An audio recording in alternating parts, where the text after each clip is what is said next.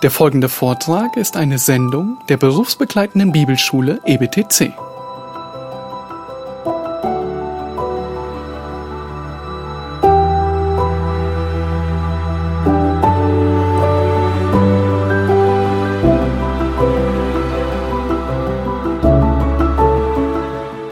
In Johannes 6, 33 findet ihr dieselbe Betonung. Da heißt es denn, das Brot Gottes ist derjenige, der aus dem Himmel herabkommt und der Welt Leben gibt. Der Welt? Welchen Teil der Welt? Sehen wir in Vers 35. Wer zu mir kommt, den wird nicht hungern. Und wer an mich glaubt, den wird niemals dürsten. Wenn ihr kommt und an ihn glaubt, werdet ihr das ewige Leben haben. Egal aus welcher Nation auf diesem Planeten ihr herkommt, egal was für eine menschliche Rasse ihr zugehört. Er ist der Retter der Welt. Und in 1. Johannes 4 und Vers 14 lesen wir dieselbe Sache in dem Sinne, dass es nicht auf die Juden beschränkt ist, aber es ist begrenzt.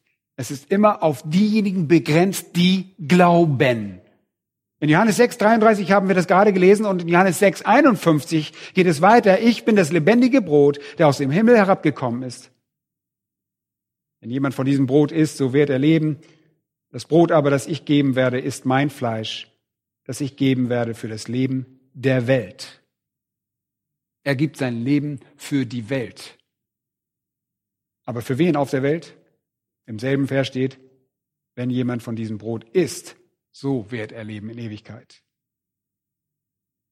Es wird immer durch den Glauben näher bestimmt. Und das sieht man immer wieder im gesamten Johannesevangelium, so auch in Johannes Kapitel 12 und Vers 47. Johannes 12, 47. Und wenn jemand meine Worte hört und nicht glaubt, so richte ich ihn nicht. Denn ich bin nicht gekommen, um ihn zu richten, sondern damit ich die Welt rette. Und das bedeutet natürlich nicht, dass er jeden Menschen retten wird, der lebt, sondern vielmehr, dass er seine Errettung ohne Rücksicht auf Rasse oder Hauptfarbe oder Geschlecht auf den ganzen Planeten, auf die Menschheit im Allgemeinen ausdehnt. Schaut euch nochmal Kapitel 14 an, Vers 22, Johannes Evangelium. Das ist einfach eine weitere Illustration dafür, dass der Begriff Welt immer näher bestimmt werden muss. In Johannes 14, 22 heißt es, da spricht Judas, nicht der Ischariot, zu ihm, Herr, wie kommt es, dass du dich uns offenbaren willst und nicht der Welt? Und was glaubt ihr, was Judas damit gemeint hat? Was meinte er, dass du dich uns offenbaren willst und nicht der Welt? Und er meinte damit ganz gewiss nicht jeden Menschen auf dem Planeten. Okay? Hier ist die weitere Welt, die breitere Masse der Menschheit außerhalb dieser kleinen Gruppe, der Jesus sich offenbart hat, gemeint. Die Allgemeinheit. Jesus begriff natürlich seine eigenen Einschränkungen in Bezug auf das Wort Welt. Schaut mal in Kapitel 17, in dem hohen priesterlichen Gebet und Vers 6, da betet Jesus und zwar in Vers 6 für die Menschen. Die Menschen, die du mir aus der Welt gegeben hast, für sie bete ich. Sie waren dein und du hast sie mir gegeben und sie waren dein, sie haben dein Wort bewahrt. Und Vers 9, ich bitte für sie, nicht für die Welt bitte ich. Und dort seht ihr, dass Jesus nicht für die Welt Fürbitte leistet, sondern für die Menschen, die Gott ihm aus der Welt gegeben hat. Und auch hier ist wieder eine nähere Bestimmung nötig. Es gibt sehr viele Verse. Wir können jetzt nicht auf alle eingehen. Aber die Welt wird immer näher bestimmt. Es gibt keine einzige Situation, wo wir dogmatisch sagen können, es bezieht sich auf jeden einzelnen Menschen, der je gelebt hat. Seht einmal in Johannes 12 nochmal zurückgehen und Vers 19. Das ist auch ein sehr interessanter Gebrauch. Ihr wisst, die Pharisäer machten sich immer mehr Sorgen, als Jesus an Popularität gewann. Und wir lesen dort in Vers 19, da sprachen die Pharisäer zueinander, ihr seht, dass ihr nichts ausrichtet. Siehe, alle Welt läuft ihm nach. Was glaubt ihr, was sie damit meinten? Jeder Mensch, der je gelebt hat? Nein. Jeder Mensch, der jemals gelebt hat? Nein, auf keinen Fall. Das ist doch klar, oder? Oder in Lukas 9, 25 sagt Jesus, denn was hilft es einem Menschen, wenn er die ganze Welt gewinnt? Auch hier spricht er nicht von jedem Menschen. Das ist wohl sehr deutlich. Und mit diesem Verständnis und in unserem Kontext, von dem wir jetzt sprechen hier in der Sühne, sehen wir, dass der Begriff Welt sich über diesen jüdischen Provinzialismus, der Engstirnigkeit, dem Rassismus des Judaismus hinaus erstreckt. Und das Ausmaß des Sühnersopfers sich auf die ganze Erde, auf alle Zeiten und alle Nationen erstreckt. Das ist der Gedanke dabei. Und Paulus sagt in Römer Kapitel 11, Vers 15, dass die Verwerfung Israels die Versöhnung der Welt zufolge hat. Noch einmal, Paulus glaubt nicht einen Moment, dass damit jeder einzige Mensch, der jemals gelebt hat, versöhnt werden würde. Er meint vielmehr, dass Israel durch dessen Verwerfung außer Acht gelassen wird und die Gemeinde an dessen Stelle gesetzt und eingesetzt wird und sich aus den Juden und Heiden dann zusammensetzt, dass auch aus der heidnischen Welt Menschen errettet würden. Oh, oh, das bereitete den Juden große Schwierigkeiten und deshalb mussten die Apostel sie irgendwie schocken mit der Tatsache, dass der Herr ein Werk unter den Heiden verrichten würde. Und ihr erinnert euch in der Apostelgeschichte, während Petrus noch in Apostelgeschichte 10 sprach, kam der Heilige Geist über Cornelius und über Heiden und alle beschnittenen Gläubigen, die zusammen mit Petrus gekommen waren, waren erstaunt, weil die Gabe des Heiligen Geistes auch über die Heiden gekommen war. Und das war ein Teil desselben Provinzialismus. Es war nie beabsichtigt gewesen, das Evangelium allein auf Israel zu beschränken. Dasselbe findet ihr in Apostelgeschichte 15, Vers 6 und den nachfolgenden Versen. Lass uns mal kurz das aufschlagen. Apostelgeschichte 15, Vers 7 beginnt. Petrus stand auf und sprach zu ihnen, ihr Männer und Brüder, ihr wisst, dass Gott lange vor diesen Tagen mitten unter uns die Heiden erwählt hat, dass sie durch meinen Mund das Wort des Evangeliums hören und zum Glauben kommen sollten. Und Gott, der die Herzen kennt, legte für sie Zeugnis ab, indem er ihnen den Heiligen Geist gab, gleich wie uns. Und er macht keinen Unterschied zwischen uns und ihnen, nachdem er ihre Herzen durch den Glauben gereinigt hat. Boah, das war eine bittere Pille für die Juden, dass das Evangelium sich nicht nur auf den Judaismus beschränkte, sondern auf Menschen jeder Sprache, jeden Stammes, jeder, jedes Volkes, jeder Nation. Und deshalb müssen wir das Wort Welt immer näher bestimmen, wenn wir es sehen, und zwei Abschnitte müssen wir ganz besonders uns anschauen, sonst kriege ich noch Ärger, wenn wir nicht darauf eingehen.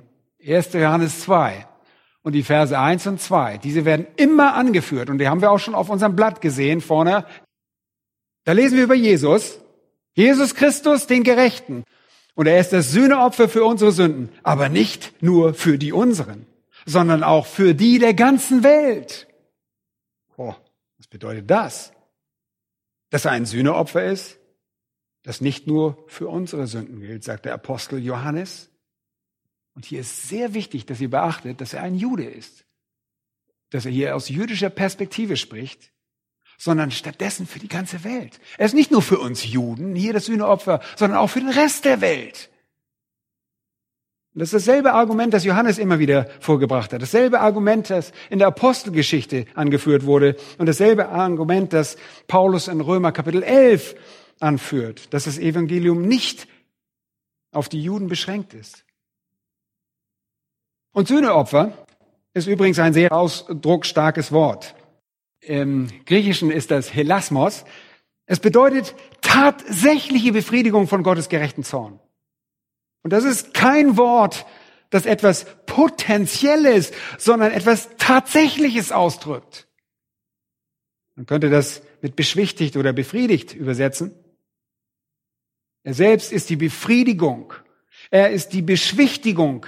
Er stimmt Gott versöhnlich. Er beschwichtigt Gottes Zorn wegen unserer Sünden. Aber nicht nur unsere im Sinne der Insider, das heißt im Sinne der Juden, sondern der ganzen Welt. Auch dem restlichen Teil der heidnischen Welt. Das bedeutet, es gibt kein anderes Sühneopfer für die Menschen irgendeiner anderen Nation als das Sühneopfer, das für uns gilt, sagt er. Und wenn das hingegen bedeuten sollte, dass er tatsächlich für alle Menschen als Genugtuung gestorben ist, für jeden, der jemals gelebt hatte, dann ist das gewählte Wort, dieses Helasmos, ein viel zu starkes Wort. Es ist viel zu stark, um irgendetwas Potenzielles auszudrücken. Es muss etwas Tatsächliches, etwas Wirksames sein. Denn es war eine Genugtuung, eine Befriedigung. Gott war mit dem Opfer zufrieden. Nichts blieb dabei ungetan. Der Tod Jesu war eine Genugtuung, eine vollständige. Er war das Opferlamm am ultimativen Versöhnungstag, dessen vor Gott vergossenes Blut eine Genugtuung oder Befriedigung darstellte. Sühneopfer also ein sehr starkes Wort, um irgendetwas Potenzielles auszudrücken. Zu stark. Denn Sühneopfer bedeutet, dass Gottes Zorn dadurch für immer abgewandt ist. Und nicht nur für uns, sondern für jeden Heiden oder für jeden sonstigen Menschen, der glaubt. Und dann ist da noch 2. Korinther Kapitel 5. Auch die Stelle wird immer wieder angeführt, weil nämlich Gott in Christus war und die Welt mit sich versöhnte. Auch hier fragen Menschen, hat er nicht die ganze Welt mit sich versöhnt? Nun, was meint hier Welt? Gott versöhnt die Welt mit sich. Was bedeutet das? Hört einmal auf Folgendes. Indem er ihnen ihre Sünden nicht anrechnete. Das ist nicht ein potenzielles irgendwas, sondern ein tatsächliches. Gott versöhnt. Er macht die Versöhnung nicht möglich. Er entfernt nicht einfach nur eine Barriere für eine Versöhnung. Er gibt euch nicht acht Zehntel eines Paktes und fordert den Sünder dann auf, die letzten beiden Schritte selbst zu tun. Er versöhnt die Welt mit sich selbst in Christus. Das bedeutet im Tode Jesu Christi hundertprozentig, indem er ihnen ihre Sünden nicht anrechnet. Wenn eure Sünden euch nicht angerechnet werden, bedeutet das, dass er eure Übertretung voll und ganz für euch getragen hat und ihr dafür nicht verurteilt werdet. Und das ist keine potenzielle Errettung, das ist tatsächliche wirksame Errettung. Leute, wer auch immer hier die Welt ist. Es sind diejenigen, deren Sünden ihnen nicht länger angerechnet werden. Es sind diejenigen, die laut Vers 17 neue Schöpfung in Christus sind. Es sind diejenigen, für die Gott den, der von keiner Sünde wusste, für uns zur Sünde machte. Für wen? Denjenigen, die mit Gott versöhnt wurden. Warum? Damit wir in ihm zur Gerechtigkeit Gottes würden. In der Bibel gibt es so etwas wie eine potenzielle Rettung oder ein potenzielles Sühneopfer. Es gibt es nicht. Ist völlig der Bibel völlig fremd. Es bedeutet einfach, dass keine Einschränkungen auf bestimmte Rassen, keine ethnischen Einschränkungen gibt. Diese Textabschnitte über die Welt enthalten alle nähere Bestimmung und Beschreibung. Es ist einfach die Menschheit, die menschliche Welt, diese Gefilde. Nicht jeder einzelne Mensch, der je gelebt hat. Jetzt fragt ihr vielleicht, nun, die Bibel sagt aber alle. Das ist das nächste Argument. Sie sagt aber alle. Es steht ja nicht nur Welt, sondern auch alle. Ich weiß. Nun, das stimmt. Wir wissen, dass da alle steht. Und deshalb wollen wir mal ein paar alle Stellen betrachten. Geht mal zu Römer Kapitel 5, Vers 18. Und ihr kennt diese Stelle sehr gut. Dort heißt es, also, Römer 5, Vers 18, wie nun durch die Übertretung des einen die Verurteilung für alle Menschen kam, diese eine Übertretung war wessen Sünde? Adams. Und das hatte Auswirkung auf jeden. So kommt auch durch die Gerechtigkeit des einen für alle Menschen die Rechtfertigung, die Leben gibt. Und wenn ihr nicht vorsichtig seid, wenn ihr Parallelen in die falsche Richtung zieht, landet ihr zu folgendem. Nun, jeder war von Adams Sünde betroffen und wurde zum Sünder. Deshalb wurden auch jeder von Christi gerechten Werk betroffen und wird gerecht. Jeder. Nun, das Problem dabei ist, dass das nicht stimmt. Das stimmt nicht.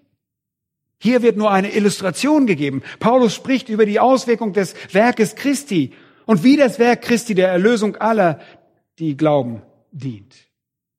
Geht mal zu Römer 8, 32. Hier finden wir das wieder. Er, der sogar seinen eigenen Sohn nicht verschont hat, sondern ihn für uns alle dahin gegeben hat. Na, das ist doch deutlich. Wer ist alle hier? Und wer ist uns? Christus wurde für uns alle hingegeben. Jetzt werden manche Leute sagen, nun, er wurde für alle Menschen auf der ganzen Welt hingegeben. Nun, ist es das, wovon er hier redet? Ist das das uns von Paulus? Schaut euch mal Vers 31 an. Geht zurück. Was ist immer wichtig? Kontext, Zusammenhang ist immer sehr wichtig. Ist Gott für uns? Wer kann gegen uns sein? Wer ist in diesem Falle uns? Jeder auf der ganzen Welt? Ist jeder auf der ganzen Welt damit gemeint? Nun, wir müssen es uns näher bestimmen und erläutern. Und ich sage euch, wer das ist. Geht einmal zu Vers 29. Ist immer noch Kontext, ist immer noch Zusammenhang. Denn die er zuvor ersehen hat, die hat er auch vorher bestimmt, dem Ebenbild seines Sohnes gleichgestaltet zu sein. Vers 30.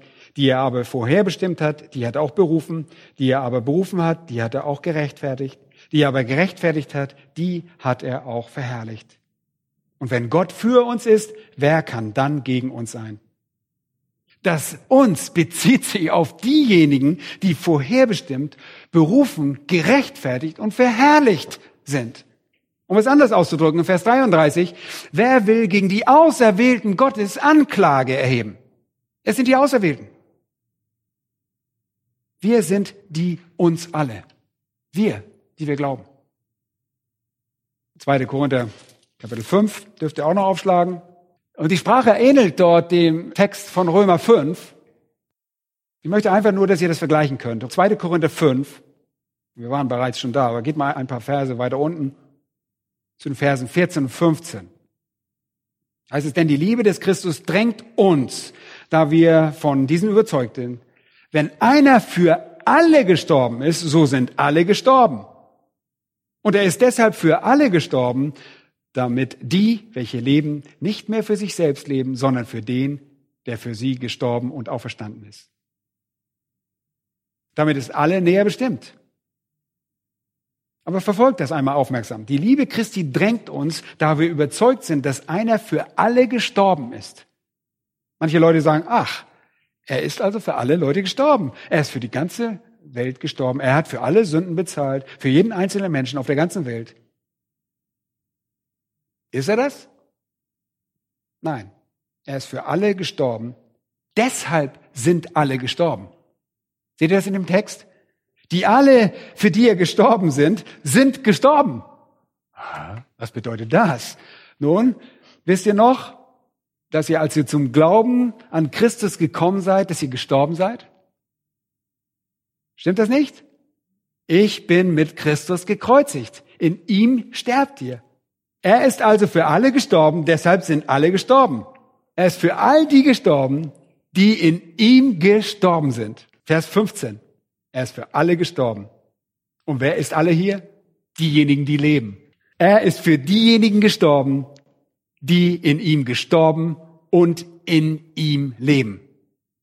Und am Ende von Vers 15 heißt es, dass er für sie gestorben und auferstanden ist. Und wenn wir die Zeit dazu hätten, könnten wir auch noch das Wort viele unter die Lupe nehmen.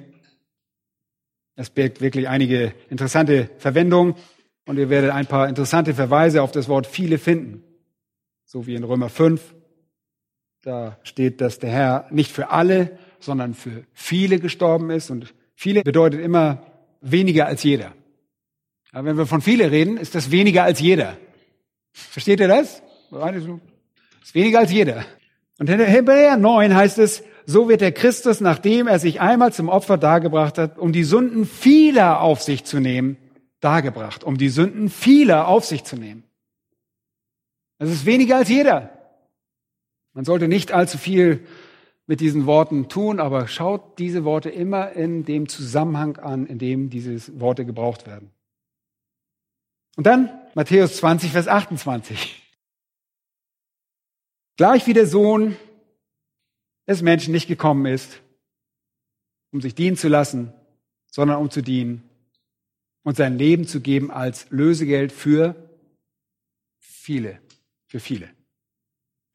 Leute, wer sind die vielen? Alle, die, die glauben würden. Er war tatsächlich ein Lösegeld. Er hat tatsächlich ein Sühneopfer dargebracht. Er hat tatsächlich Sühne für diejenigen bewirkt, die glauben würden. Und um es mit der Sprache der Engel auszudrücken, hört sich das mit den Worten des Engels folgendermaßen an. Josef, Sohn Davids, scheue dich nicht, Maria, deine Frau, zu dir zu nehmen. Dann was in dir gezeugt ist, das ist vom Heiligen Geist. Sie wird aber einen Sohn gebären und du sollst ihm den Namen Jesus geben.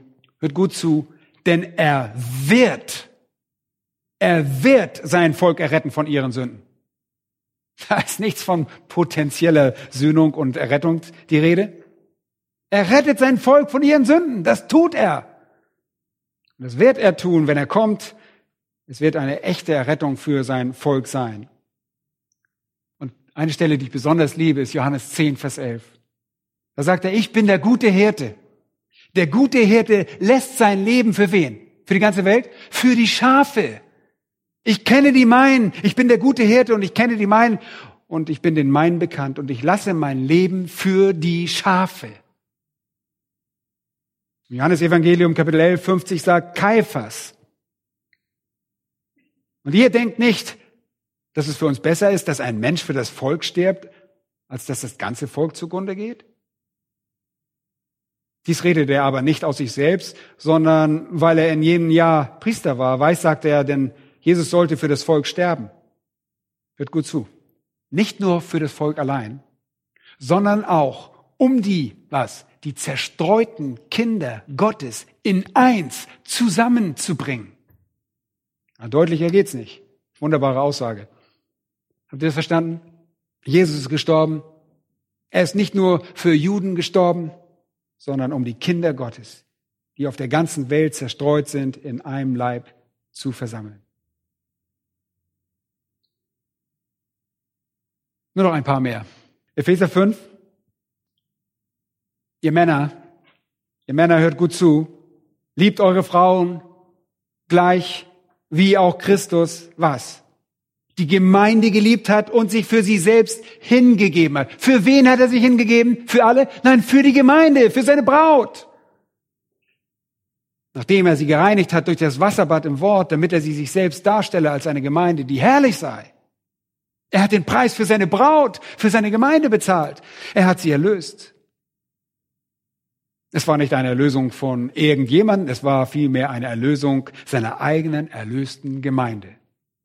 Es war eine spezifische Erlösung. Er hat uns in sich vor Anbeginn der Welt erwählt. Zwei Texte, die vielleicht noch erwähnen sollten, sind die 1. Äh, Petrus 2. Da heißt es, er hat unsere Sünden selbst an seinem Leib getragen. Und Petrus sagt, denn auch Christus hat einmal für Sünden gelitten, der Gerechte für die Ungerechten, damit er uns zu Gott führte. Er ist nicht gestorben, um Menschen potenziell zu Gott zu bringen. Er ist gestorben, um uns zu Gott zu bringen. Er ist gestorben, um Gott zu befriedigen. Er ist gestorben, um einen heiligen Samen zu erlösen, die heiligen Nachkommen.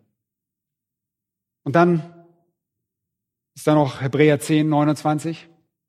Und im Hinterkopf, oder ihr dürft euch das aufschreiben, 2. Petrus 2, 1, wird auch sehr gerne angeführt, aber da gehe ich jetzt nicht drauf ein.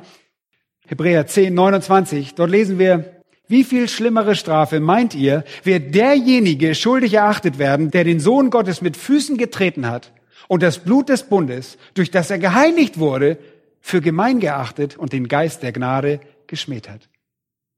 Manche Leute sagen, Moment mal, da steht doch, dass einige Leute, die künftig bestraft werden, einige Leute, die den Sohn Gottes mit Füßen treten und das Blut des Bundes für gemein achten, angeblich geheiligt wurden. Und ich möchte euch helfen, diesen Vers zu verstehen. Nehmt mal einen kleinen Stift raus oder einen großen, egal, einen Stift raus und macht aus dem kleinen e bei dem Wort er ein großes e ein großes R. Hier geht es nicht um Sünder, die geheiligt werden, sondern um Christus. Okay? Wenn ihr Fragen dazu habt, kommt auf mich zu. Wir fassen zusammen. Ihr glaubt es nicht, ich bin da angekommen. Der Tod Christi war eine echte, tatsächliche und wirksame Befriedigung göttlicher Gerechtigkeit. Er war ein echter Lohn und ein echtes, vollständiges Sühneopfer. Tatsächlich. Wirksam. Nicht potenziell. Das von Gott durch Christus für all diejenigen gezahlt wurde, die jemals glauben würden. Weil sie durch die Kraft Gottes auserwählt und erlöst waren. Der Tod war also unbegrenzt, besonders spezifisch und tatsächlich für Gottes Auserwählte. Begrenzt in seinem Ausmaß durch den souveränen Absichten Gottes, aber unbegrenzt in seiner Wirkung. Für alle, für die er dargebracht wurde, ist er, und das ist wunderbar, voll wirksam. Er ist das Werk Gottes. Er ist das Werk Christi, der die Erlösung herbeiführt, nicht um Erlösung möglich zu machen, die dann letztlich vom Sünder herbeigeführt wird. Nein, Christus hat die Errettung für alle herbeigeführt, die von Gott berufen und gerechtfertigt würden. Es sind nicht Sünder, die das Sühneopfer begrenzen, sondern Gott. Jesus hat die volle Strafe für alle, die jemals glauben, bezahlt. Was bedeutet es für euch? Zum einen, dass wir uns freuen können, echt freuen daran. Der Preis wurde in voll bezahlt. Absolut alles wurde getilgt. Und zweitens sollten wir ausziehen, um den Verlorenen das zu sagen, sie zu evangelisieren und euch an der Erkenntnis erfreuen, dass dort draußen irgendwo Erwählte Gottes sind, die wir zwar nicht kennen, die vielleicht auch das erste Mal Widerstand leisten, aber Gott hat seine Erwählten. Und sie werden kommen, wenn sie das Wort Gottes hören.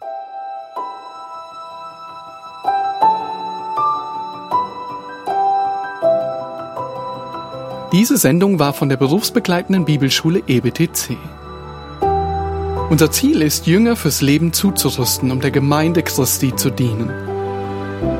Weitere Beiträge, Bücher und Informationen findest du auf ebtc.org.